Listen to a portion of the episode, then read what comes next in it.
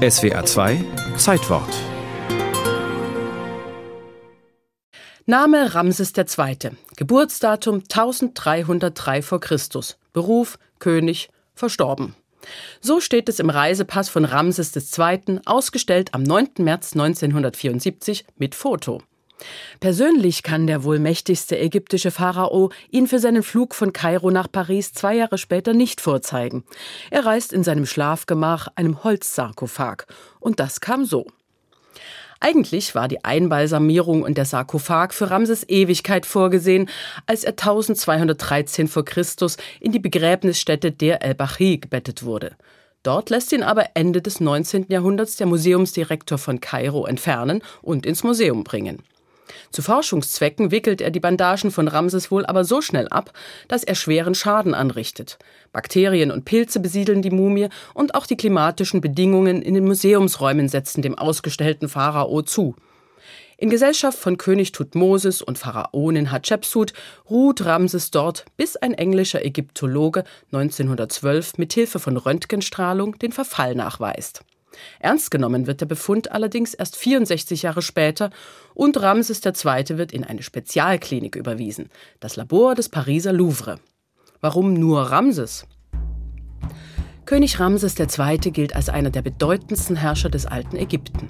Während seiner Regierungszeit erfuhr das Land eine wirtschaftliche und kulturelle Hochzeit wie unter keinem anderen Pharao. Eindrucksvolle Werke wie der Felsentempel in Abu Simbel, unzählige Statuen und Obelisken sollten ihn als Ramses den Großen unsterblich machen.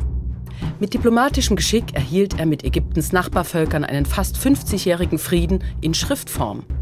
All sein Aufwand, ein Vermächtnis für die Ewigkeit zu hinterlassen, lohnte sich. Neun weitere Pharaonen nahmen seinen Namen an und festigten den Ruhm Ramses II.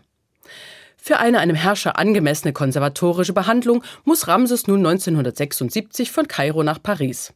Aus Ägypten ausreisen und nach Frankreich einreisen dürfen aber auch Tote nur mit gültigen Papieren. Und so stellen die ägyptischen Behörden Ramses für den 9. März 1974 einen Reisepass aus mit Foto. Darauf sieht man einen den Umständen entsprechend hageren Herrn mit würdevollem Gesichtsausdruck und hohen Wangenknochen. Ramses II. Da es sich also um einen hohen ausländischen Staatsgast handelt, wird der Pharao schließlich mit militärischen Ehren empfangen. Der Weg zum Speziallabor führt durch die Pariser Innenstadt mit Halt am Obelisken von Luxor, den Ramses seinerzeit in Theben errichten ließ und der heute am Place de la Concorde steht. Ramses erhält für seinen Aufenthalt zwei Räumlichkeiten. Zum einen das Speziallabor tagsüber und zum anderen eine nächtliche Unterkunft mit Polizeischutz. Ein fast hundertköpfiges französisches und ägyptisches Wissenschaftsteam nimmt sich des Pilzbefalls an und bestrahlt die Mumie zwecks Sterilisierung. Ein genauer Blick auf den Pharao lässt auch erkennen, er muss wohl 1,72 Meter groß gewesen sein, aber ein Rückenleiden ließ ihn im Alter tief gebückt gehen. Erkenntnisbereichernd und neu konserviert wird König Ramses II. im Mai 1977 wieder nach Kairo geflogen, wo er im Ägyptischen Museum einen herausragenden Platz einnimmt.